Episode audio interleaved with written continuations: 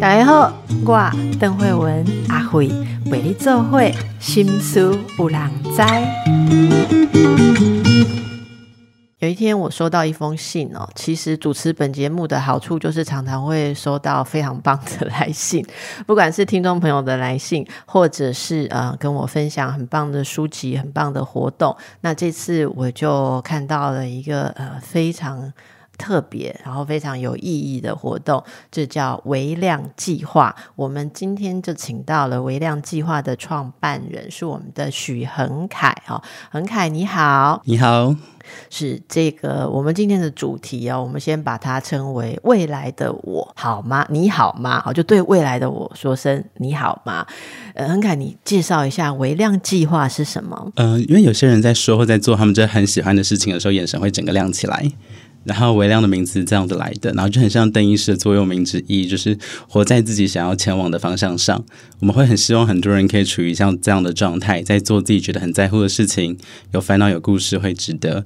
所以名字大概是这样子来的。那这是一个嗯展览，对不对？好，嗯，好。那这个展览哦，据说有十六个故事，其中你们追踪了十六个故事，挑了五个人在一年当中的变化。然后我有看到有拍成影片，然后在五个房间里去呈现啊。好，这怎么会有这样子的想法？呃，因为我自己有在做 life coaching，然后在跟很多人聊的过程当中，就会发现我们几乎都是用自己的方式在经历非常类似的烦恼。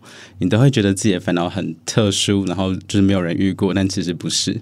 然后就在想说，如果我们在和自己有些共鸣，在一个放松的环境里面，如果你看到别人他当下的那些心路历程、那些 OS，然后那些感受，还有他后来的转折的一些关键，那好像那个感觉也会变得会被舒缓了。所以，呃，最初的构想是从这一边开始的，后来放在房间里面，就是因为在小的房间里面会有一种很放松的感觉。就是你好像在看着别人的故事，你在想的是自己的生活，是自己的声音。然后，如果你旁边并没有其他人，就只有你自己，然后在一个独特的空间里面，好像那个感觉就会被放大。所以。构想是这样子开始，然后有进一步的有各种酝酿跟发酵。刚才讲的这个 life coaching，如果听众朋友不了解哦，其实这是叫可以说是人生教练哈。哎，先说一下哦，所以呃，那个你在人生教练就是 life coaching 这一个工作上面，是会陪伴人们，类似像呃，他们跟你分享生活上的挫折跟困难，然后有点像是。呃，辅导或是启发他们吗？这个内容是什么？然后我很好，我一直很好奇，是它跟心理智商的不同是什么？嗯，那我先解释后者。我觉得跟心理智商最大的差别是，智商比较像是你已经溺水的人，要怎么样让你就是喘口气，然后就是回到一个 OK 的状态。然后 coaching 比较像是就是你只是呛到而已，然后你也是缓口气之后，你怎么样游得更顺，游得更快？哦。那可不可以说，也 coaching 也可以像是，呃，我不会游泳，我来学游泳，让我的潜力更好，这样子。呃，有对，对于初学者的确有这样的感觉跟状态，OK，也是蛮好的。然后 coaching 很多时候在解决的是，像是有些时候觉得迷惘，不知道自己下一步要怎么走，然后他也不是任何真的。疾病或是各种状况，但是就是你有这样的烦恼，所以怎么样去理清你心里面的声音，聚焦到你想要采取的行动。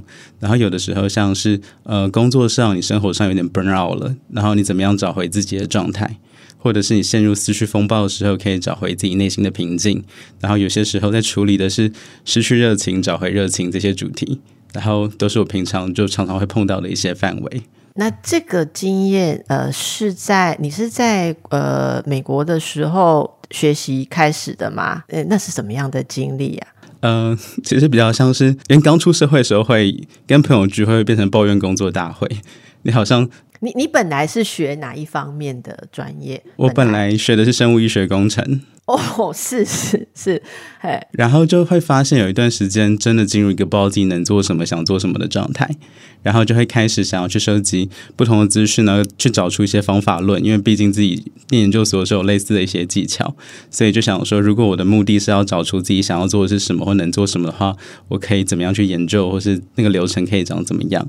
所以就呃开始接触到一些不同的资讯跟方式。然后那时候是在美国西谷的时候，有一个朋友告诉我说，有有个职业叫 life coaching，他要做的事情跟你想要做的有一些相像跟相近的地方，所以就去接受一些相关的训练。因为 coaching 它本身比较像是一系列的对话技巧，然后怎么样去引导你回到你自己的你的感受跟你的行动上面。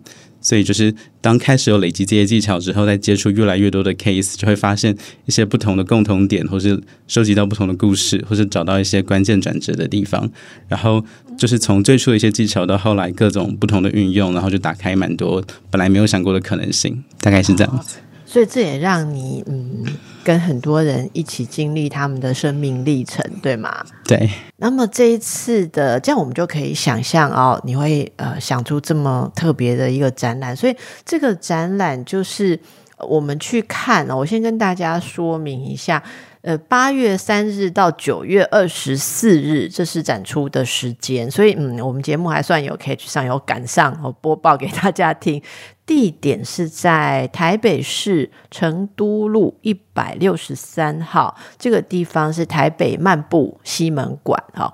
然后呢，呃，这是沉浸式体验，那你来跟大家导览一下。如果我今天一个礼拜七天都有都有展出吗？没有，没有休息日哈。一个礼拜七天都有展出，但我们是采预约制的。如果现场是满的来的话，我也没有办法。对，那怎么办？要到哪里去预约呢？呃，我我稍晚再提供一下网址。对，好，有一个网址可以预约。好，然后大家或者大家可以上网去找。如果上网大家搜寻这个微量计划，应该可以找到吧？可以。好，你看这个年轻世代，你们常常就这样给我们一个网址，而我们听众朋友有一些没有在用网络，这我们是空中也可以听得到的。那我就我就负责告诉大家，你可能就拜托旁边可以搜寻的人查一下，呃，微量计划，你就可以看到一个网址，要从网址里面去预约。好，然后据说是每半小时只可以有两个人进去看哦。所以是半小时，半小时预约场次，对不对？对。如果我一群朋友超过两个人去看，我们就会要排在不同的场次，是这样吗？没错。好，那请你导览一下。然后，如果约好了，那两个人走进去，什么叫完整的沉浸式体验？我们会看到什么？OK，所以你先走进旅馆的时候，你会看到一面超级大的黑板墙，然后上面是看完的人写下的一些话跟一些简单的视觉。然后这边比较是最后再让你拍照的地方。然后展览本身在二楼，所以你往上走的时候，会先看到简单的介绍，然后你会看到一个光条。在墙壁上蔓延，所以我们看展的方向基本上就是沿着光走。然后，当你走进展场之后，你会先被带到第一间房间，然后每个房间就像一个人一年的变化，一个人的心房。然后第一间的主题叫“最开心的一年”，然后故事主角 Emily 她觉得开心是一个就是把心打开的过程。所以你进到房间里面之后，你会听到一些声音，是他录影片给外的自己，跟他看影片的时候的一些访谈。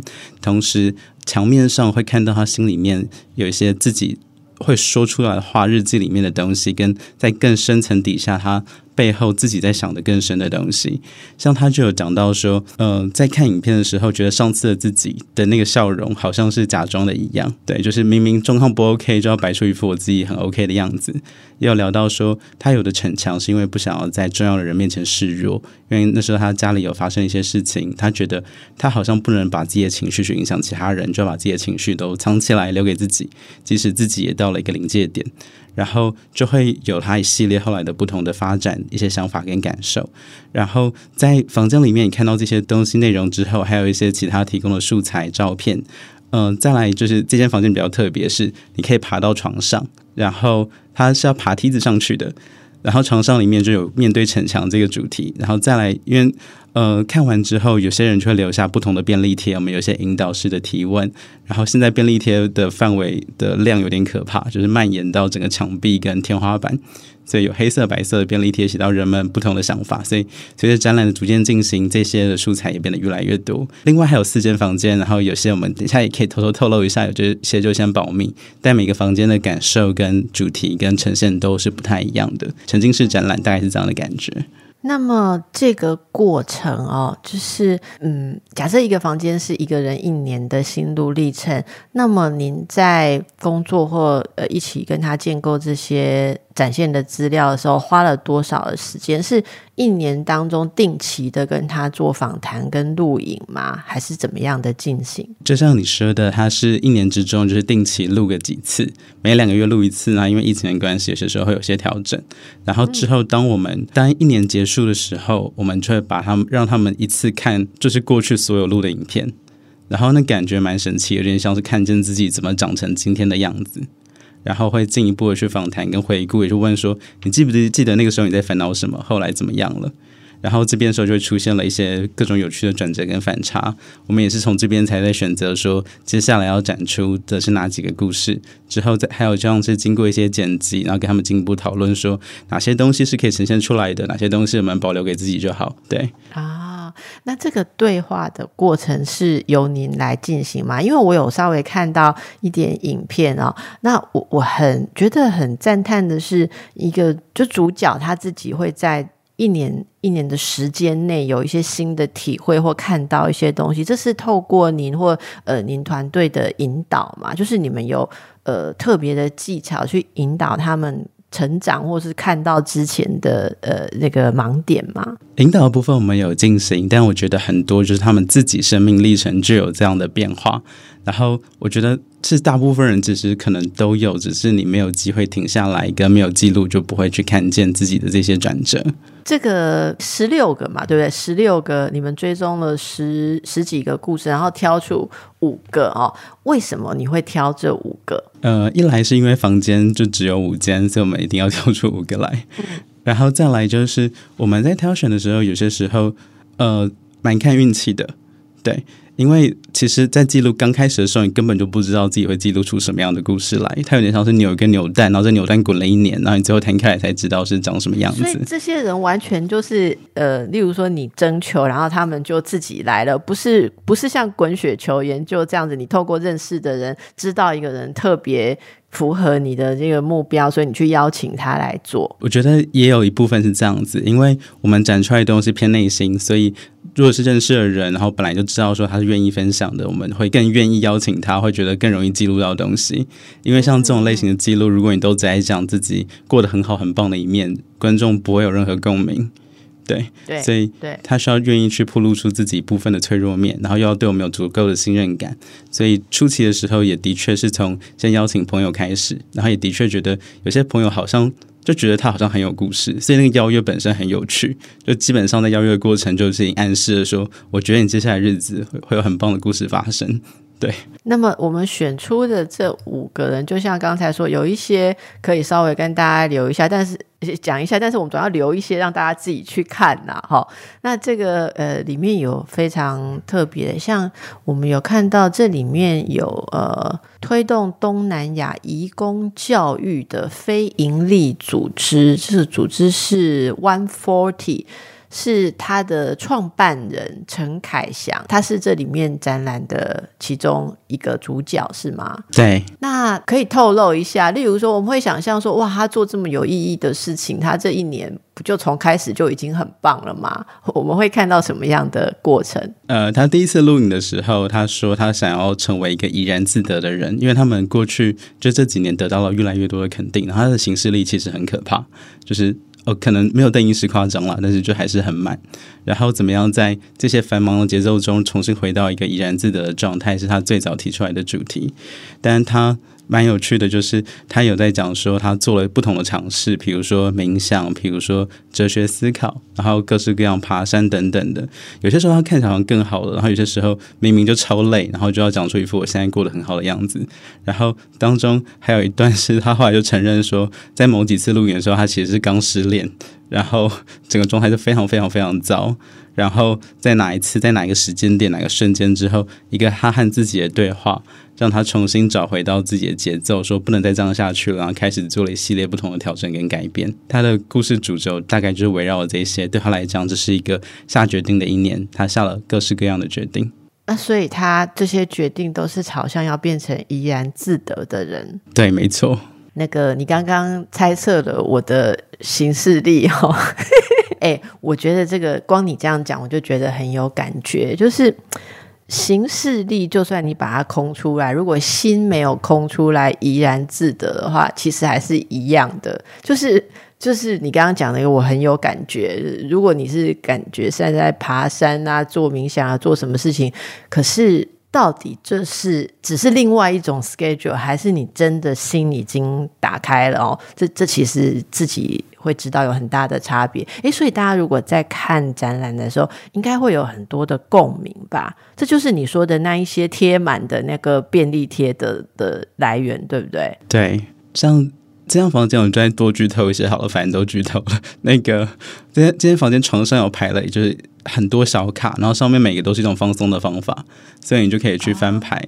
所以的确上面有爬山、有唱歌，甚至还有花钱，就是金钱疗法的部分。然后也有人会用便利贴去分享其他他想要对故事主角说的话，或者一些感受，跟他抽到的东西都有。嗯，这也是很有共鸣的事情哦。好，所以大家如果觉得，哎，你也想开始这样，呃，为自己一年有什么变化哦，先关注，许一个关注，然后看看别人有什么样的历程，你自己也预期会有什么样的历程，甚至是回顾你过去的历程。我觉得非常推荐大家去看看这一个沉浸式体验的展览，八月三日到九月二十四日，好，八月三日到九月二十四日，微量计划。好，我们。继续来呃访问我们微量计划创办人许恒凯啊，这是一个非常特别的展览。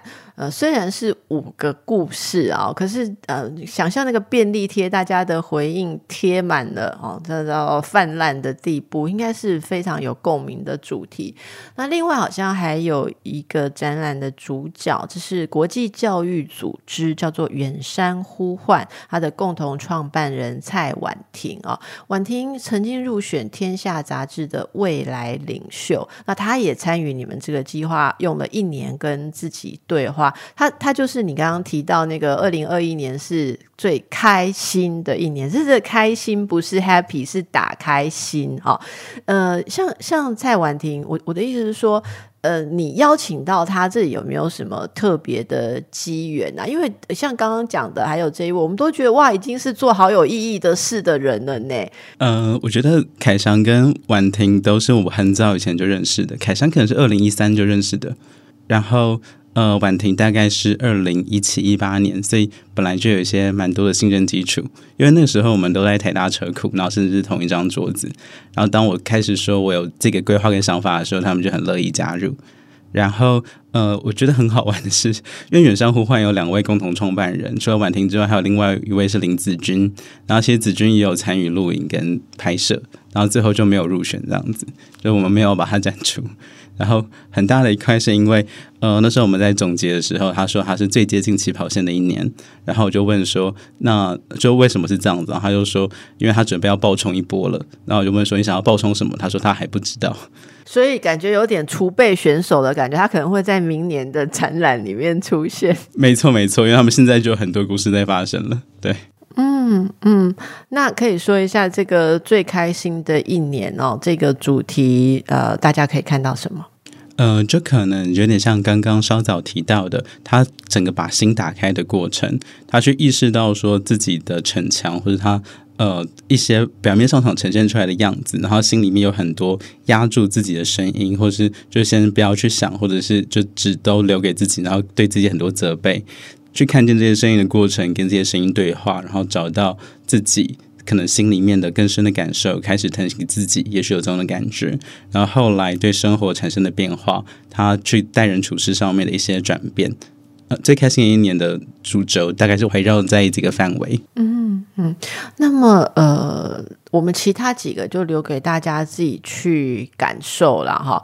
呃，我想要请教，嗯，恒凯哦，你做这个展览，还有包括你自己做人生教练很多的。嗯，历练嘛，哈，很多你看到的人事物，你觉得我们现在很多的人不快乐或者有压力啊？那我们应该从什么样的方式开始这种跟自己的对话？其实很多人并没有跟自己对话的习惯，是不是？呃，很多时候都没有，也也有很多时候是有些人是不敢一个人，或者是不敢让自己脑袋都净空的时候面对自己。的时候，然后就会试着把各种注意力都填满，就是即使你现在是没有事的，你都也看个剧或者看个影片或者看个怎样怎样，就不要让自己停下来，可以去感受跟思考。对，那可以怎么样？你会鼓励人们怎么样跟自己开始对话呢？有几种方式，像我自己蛮喜欢的一种，是从自由书写开始，就是有些时候是睡前或者刚睡醒的时候，就拿一张纸，想到什么就是先全部先写下来。它可以完全没有任何逻辑，然后前两个字、前两个句子中间不用关联，但它可以帮你先释放一些呃你浮现的念头跟想法，然后会蛮舒服的，也会出现一些有趣的东西。然后呃。自我对话这一块，我觉得可以先扣一下，说在 coach 里面常看到的，或是一些关键转折的地方。我觉得最大的变化都跟几乎三个问题有关。一个是你最在乎的是什么？就是当你开始去理清自己很在乎的是什么的时候，本来可能你会觉得不知道怎么决定，然后选项很多，但它会瞬间开始变得很清晰。你就知道说要先守住、保住自己很在乎的，然后再来就是看到可能性。呃，本来可能就是一个不知道自己可以怎么办的状态，但是当你看到、想象到自己的可能性的时候，你会变成一个期待跟期盼的状况。然后再来就是怎么做，具体可以怎么做，就会从一个被动变成主动的情形。然后这三个问题其实有一点顺序性。如果你是先从在乎的开始，你从在乎的去想象在乎的事物的可能性，再回到行动的时候，呃，这几年下来，我觉得这是最有效或者是最直接的方法。所以和自己的对话有分在不同的情形，有些时候单纯的是你想要跟自己对话，但这比例比较少。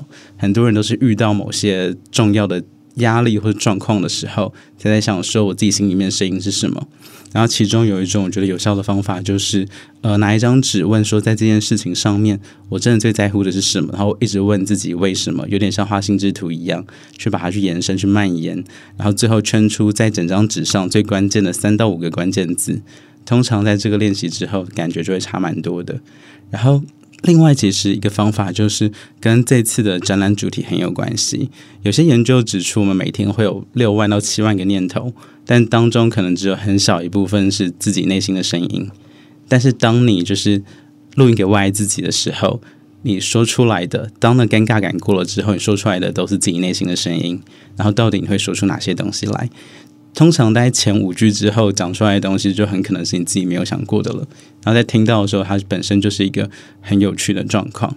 对你说的这个点，我觉得。好特别。首先，我要呼应一下，很多人一开始，你如果问他说你最在乎的是什么，你现在在乎的什么，他讲出来真的不是真的在乎的事情。所以要经过刚才你说的那种练习，好，不断的、不断的去对话，为什么？然后你在乎，例如说，我现在最在乎的就是今天这场访谈可以。呃，访谈的顺利，那我可能要再问一下为什么哈？因为我很喜欢今天的点子，我希望可以让更多人听到。那我为什么喜欢？一直问下去，你最后会发现一个，可能你一开始没有存在于你脑海表层的话，这个过程我我真的是很可以想象。那我觉得特别有趣，而且我现在还没有那么，我之前没有想过的是录影给未来的自己。会让这这个东西更清晰，所以是录影的魔力，还是未来的自己？是是哪一个地方有这种特殊的效果？我觉得是两个的组合，哎，因为你就好像是一个未来的自己会接住你的感觉，或者有点像未来许愿的感觉。未来，等一下，未来的自己会接住你的感觉，不是我接住未来的自己哦，是。未来的自己，未来自己，我都不知道它是什么东西，它可以接住我吗？大家可能隐隐约约都会感受，希望未来比现在好，然后就觉得你现在的烦恼跟困难，在未来也许已经解决了，或是解决了一部分了，好像未来自己稍微强大了一点点。然后当你真的，所以你你们都是乐观的，至少我是乐观的，然后，可能会感染一些身边的人。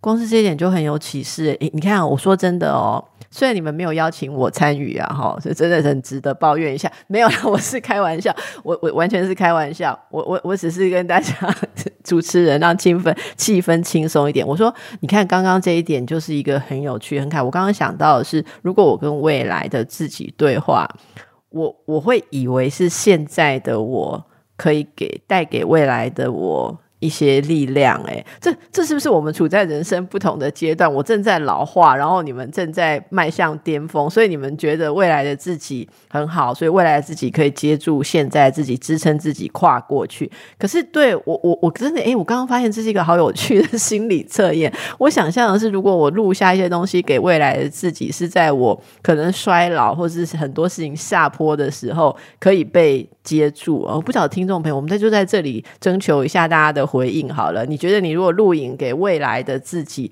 那个现在自己跟未来自己的关系是谁？谁接住谁？谁支撑谁？哈，好，这个是一个即将年老的主持人的这个回应。哎，是那我再把时间交还给恒凯。所以录影跟这个两个现在跟未来之间组合起来会有特别的力量。对，呃，其实都会有，因为我们有那个，我们有。录影的，因为我们这是第二次办展了。我们二零一八年就开始这个点子，然后二零二零年有办过一次，然后二一再继续呃收集新的故事，然后二二再展出。然后我们记录过的人里面有人就是职业的讲是是讲师的，然后他前几次录影给外自己都像帮外自己上课一样，对。然后每个人录的幅度其实都不同，有些人是三十秒到一分钟，然后有些人可以到五分钟到十分钟，讲出来内容也差很多。但是我们有稍微去整理出说，你先想过哪些东西可能会更有感受跟感觉，像是呃，你最近的一些学习跟领悟，你希望未来的可以再被提醒一次。然后你现在有哪些你目前正在面临压力，然后遇到的一些困难跟状况，对。然后还有像包含说有哪些你很期待、很期盼的事情，也有像是你想要提醒外自己的话。有些人就会提醒一些听起来很帅的话，然后后来在看到的时候就。就有点对，就变得更尴尬一点，对。然后也有的是说哪些你正在准备的机会，或是你想要去把握的机会。当你稍微整理过这些再去录的时候，感觉就会蛮不一样的。因为录音给外自己，它有有一个很关键的事情是，呃，你可以逞强，但你无法说谎，因为听的人都是你自己。然后说谎就一定会被抓出来，就没有那个模糊的空间在。但后续也有一些。我们本来没有想到的延伸，因为我们想做事情都很多，然后有些事情真的会顺利推进，有些事情并不会。然后在这样的状况下面，可能你讲出来的内容里面有三分之一、三分之二有推进，其实你生活的变化就很大了。然后你不需要是好像自己讲了什么就全部全部都要做到。刚开始有人是想要走这个风格，然后在两个月后、四个月后就发现给自己压力真的真的太大。所以如果你呃他的进展是顺利的时候，我们在访谈的时候就会去。问故事啊，然后看他学习到的可以转换的地方有哪一些。如果他进展不顺利的时候，就会问说这件事情是不是依然在乎？如果你很在乎的话，现在有哪些我们可以做的事情？如果你已经不在乎了，我们就很果断的放掉，就让你自己感觉更放松的，然后回到现在的状态。现在你真的想要的是什么？所以会出现有人可能这次讲的很兴奋的内容，两个月后完全没有任何进展，然后。当下又觉得他没有想要放掉，然后在两个月后又还是没有进展，但是在在下一次的时候，就所有的进度都爆发了，然后就一大堆新的故事可以分享。这种状况也很常出现，是真的很有意思。那有没有人是一开始录的时候，他对某些事很担忧、很恐惧，然后后来发生了什么转变？完全有超级多的，然后。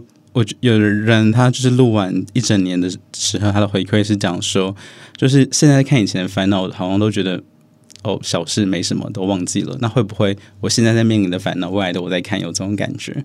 所以这样的体验就有点扭转跟改变他现在看到烦恼跟压力的状态。嗯，哎，大家其实真的可以考虑一下，即使你没有参与在这个计划，我觉得没有参与就是有一点没办法，就是你没有办法跟。那个很凯对话，我想他们在录的时候，你有跟他们对话吗？好，对对，有时候一个应该说一个很巧妙的提问，或一个很能够同理的呃一句话，是可以让这个。就是这个过程非常非常的不同哈，可是如果大家目前没有这样子的呃 coaching 的机会，是不是也可以自己试着来跟未来的自己？因为你刚刚描述这个过程，我就想象，哎，我我很看我常常录影哎，可是我没有录影给未来的自己过。所以我刚刚光是在想象，那我如果拿起来要讲什么时候，然后你一边在说话，我我就有很多很多的感动。那大家听众朋友可不可以自己就试一试？手机架起来，可不可以自己对自己的未来？呃，说些什么？要多久做一次？然后录下来这些东西可以怎么做？你可不可以给大家一些建议？好，呃，这也是我们接下来蛮想要推广的一件事情，就是我真的觉得好像大家都可以自己做，嗯。基本上你可以先就是手机架起来，然后对着镜头前就打招呼，说嗨，两个月后、三个月后的自己，然后看你想要说出什么东西来。有些人第一次录、前几次录前面会有点尴尬的期间，但是没有关系，反正你就先放着，之后可以再剪掉，或者根本就不用公开出来。哎，为什么你光是讲架起来，然后说嘿，两个月后自己，我会想哭啊？有没有人这样？有没有人想嘿，两个月后自己就哭起来？有没有啊？有人第一次录影的时候就开始在爆哭。对，这是为什么？你觉得？我不确定哎，我觉得可以进一步的想想看，跟研究一下。嗯，可以，可以接下去说，嘿，两个月后的自己，我不知道为什么我一喊着你，我就哭了，我就可以开始一个对话。OK，那然后呢？我觉得最重要的事情是两个月后你愿不愿意打开来看，敢不敢吧？不是愿不愿意，是敢不敢，都有。呃，因为我们在第一次展览之后，我们最后一个房间当时的彩蛋就是我们架好电脑，让你录影给两个月后的自己。然后，就我们所知，就是我们把影片寄出后，后来有人继续这个动作，但是好像都没有到持续太久。因为每次到摄影棚，他会有一个仪式感，跟你约定好就一定会这么做。就像可能邓医师刚刚说，敢不敢，或是你在忙的时候，就是落掉个一两天，然后可能一两次没有后就断掉了。所以。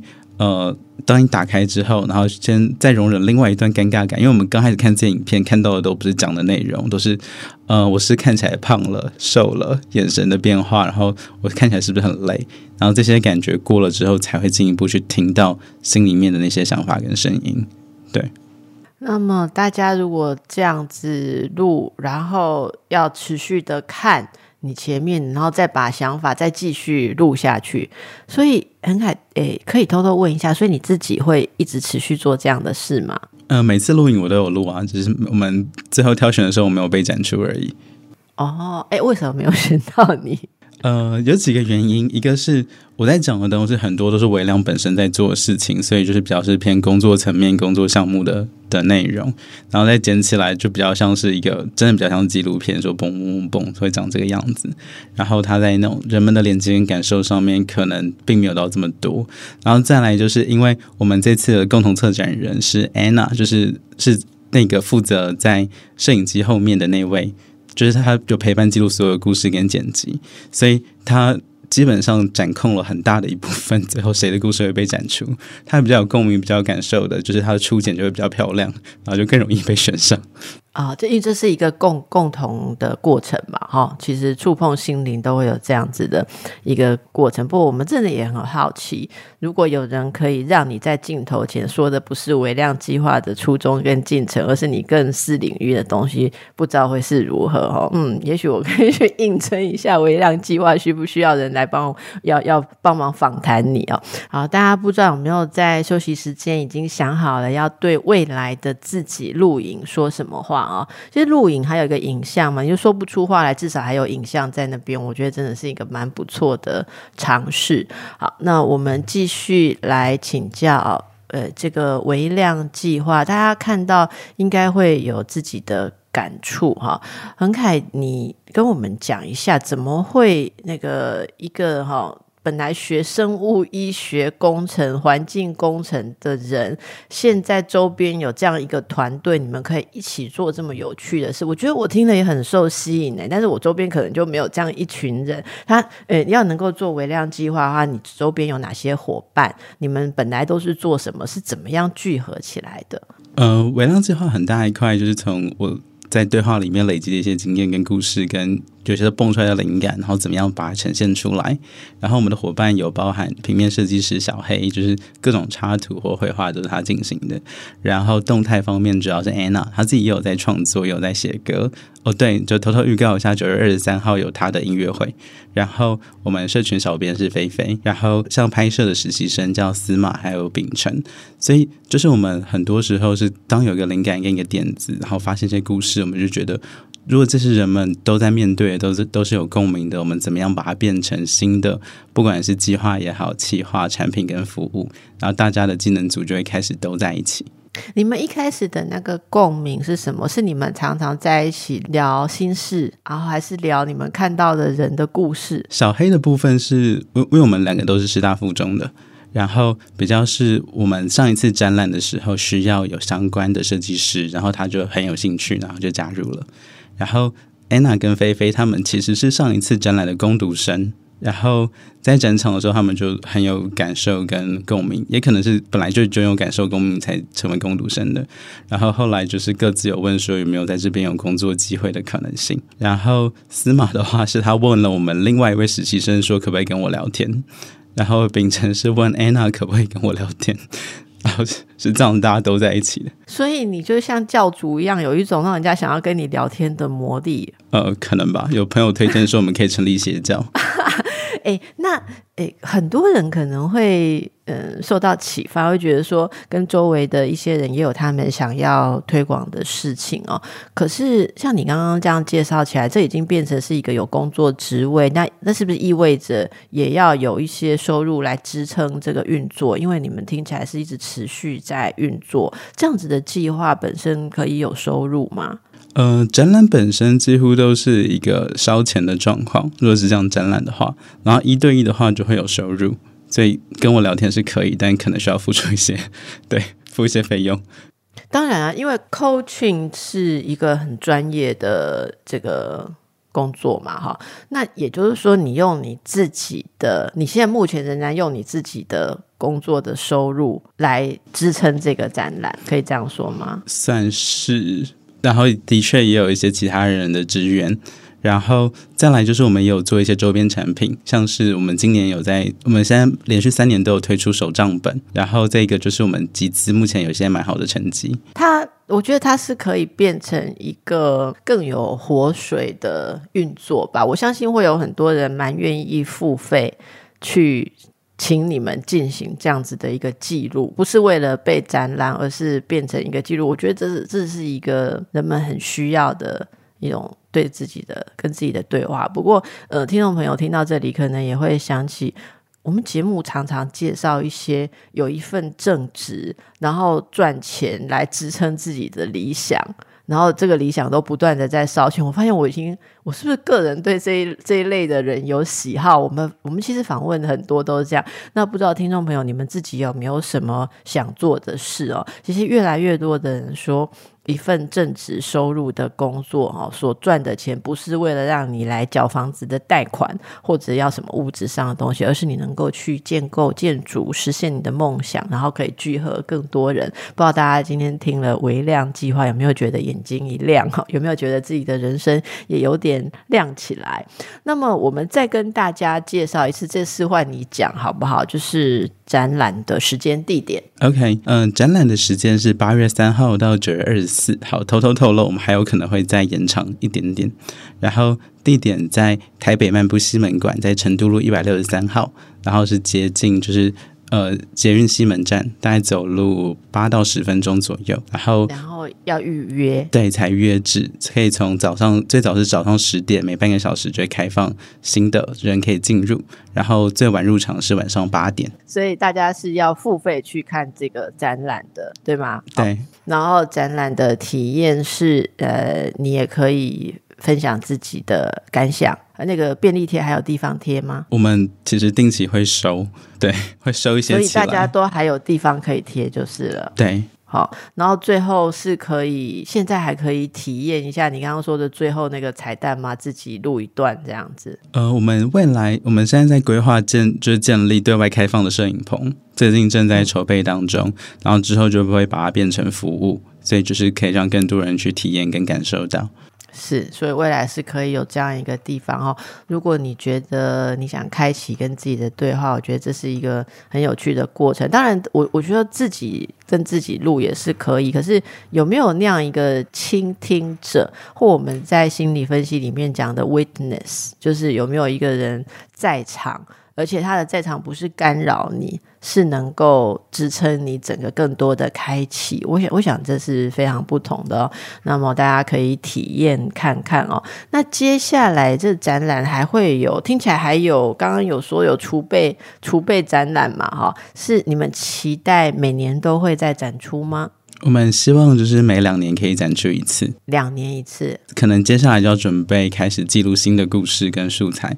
然后我们这次如果，因为它的确会花很我们很多心力跟有些资源，但同时我们也真的想要做出不同的变化。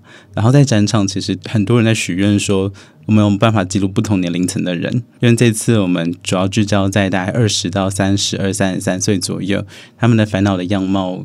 状态就是随着年龄其实会比较不一样，所以我们有认真在评估跟考虑找不找到适合的人选，让我们记录到就是更可能四五十六十甚至七十的人遇到的状态跟他们心里面的一些变化，所以这边是有在试着在规划跟筹备中的。你自己也是这个年龄层对不对？就是目前呃三三十。左右吧，二十到三十，就这个年龄层主要关心的事情是什么？好，我觉得有好几个，听到超级多人，还也陪伴过一些人。第一个主要是标签，就是好像你会觉得要到三十岁了就应该要怎么样，然后会有一些社会上既定印象跟声音。然后当你开始逐渐去了解到说，就是年龄它真的就是一个数字，然后。怎么样？通常是自己定义的。然后心目中的答案是什么？然后有没有哪一些是你讲出来可能就觉得特别坚定、跟眼神会亮的事情？先找到这一块。所以，呃，有一种我觉得最大的一个点就是社会所谓主流价值的定义跟你自己心里面答案的关系。然后你要去拿这个答案怎么办？然后接下来具体要怎么做？然后再来就会变成说，三十岁之后，像很多人就觉得你要专心去冲刺事业。